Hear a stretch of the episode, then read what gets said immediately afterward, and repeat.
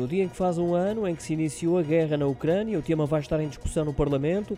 O debate foi requerido pelo Presidente da Assembleia da República de forma a fazer um balanço da guerra e as forças partidárias parecem manter as posições iniciais. Todos os partidos com assento parlamentar surgem do lado da Ucrânia e condenando o Presidente russo Vladimir Putin, com exceção do PCP, que continua a defender que os grandes responsáveis pela guerra são a NATO e os Estados Unidos. De visita à Ucrânia, em representação do Parlamento, está o deputado do PSD, António Proa, numa curta declaração à agência Lusa, lembrou a importância de renovar o compromisso com a causa ucraniana na defesa do seu território.